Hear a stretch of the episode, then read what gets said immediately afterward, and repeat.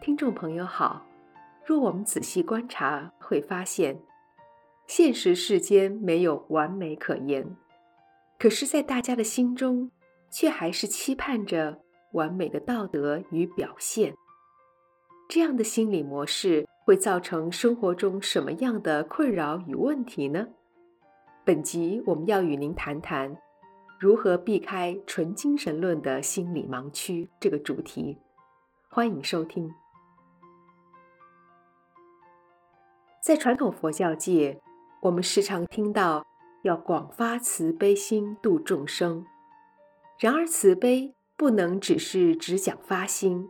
而是要看现在的因缘是什么，尽心尽力在现前的能力范围内去做，做出实际的成效。比如说，一个落水的人是需要一个伟大无私但不会游泳的人，还是需要一个收费一万元但是有能力救他的人？第一种人只会和落水者一起淹死。临死前还要留给人家一些良心上的包袱。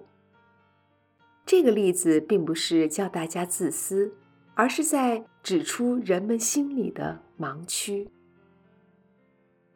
如果人人有好的动机，却没有做过任何有实际绩效的事，或者他根本没有智慧分辨什么该做，什么不该做，或者纯粹只是懒而已。也就是有心动而没行动，但他的确是有好的动机。你也许会认为他就是一个老实人，虽然并没有帮上忙，但也是好心啊。如果你有以上这样的想法，你就是一个唯心论者、纯动机论者。相反的，另有一种人，他能够做好事。但很在意名利，这样的人，你们认为他是真好人还是假好人？如果你认为他是真好人，那么你就是行为主义者。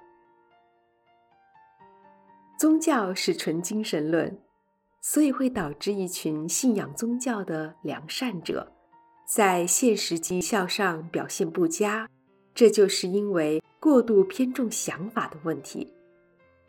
现实中健全的思想必须要兼顾动机与行为，就像法官判案不会单凭行为或动机，而是两方面都要考量。只要是健全健康的看法，都是典型的缘起论，既不是纯精神，也不是纯物质。我们不要纯动机主义，也不要纯行为主义，就像是只有心地好，却从未做过好事的好人，我们只能说你不是好人，也不是坏人，而是一个自我感觉良好的愚蠢之人。动机好，也需要做出有实际绩效的好事。只有好的动机，或只有好的行为。都是偏于一边，两者都不值得鼓励。很多宗教徒往往有好的动机，却不懂得做出好的行为，或是没有足够的坚毅执行力去完成当初良善的动机，就会逐渐被世人边缘化淘汰。一个没有敏感到自己如此处境的人，却还在自我欣赏。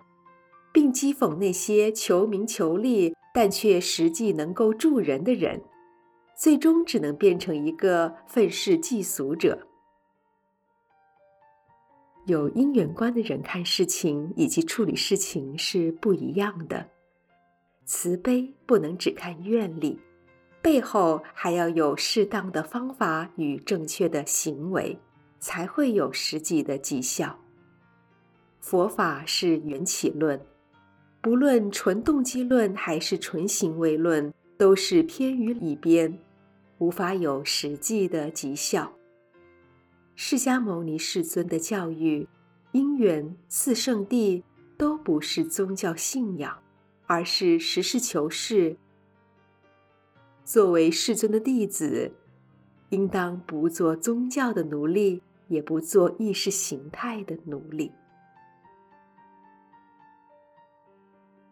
本集内容整理自二零一七年四月二十九日随佛禅师于广西贵港市南山寺禅修营的部分开示内容。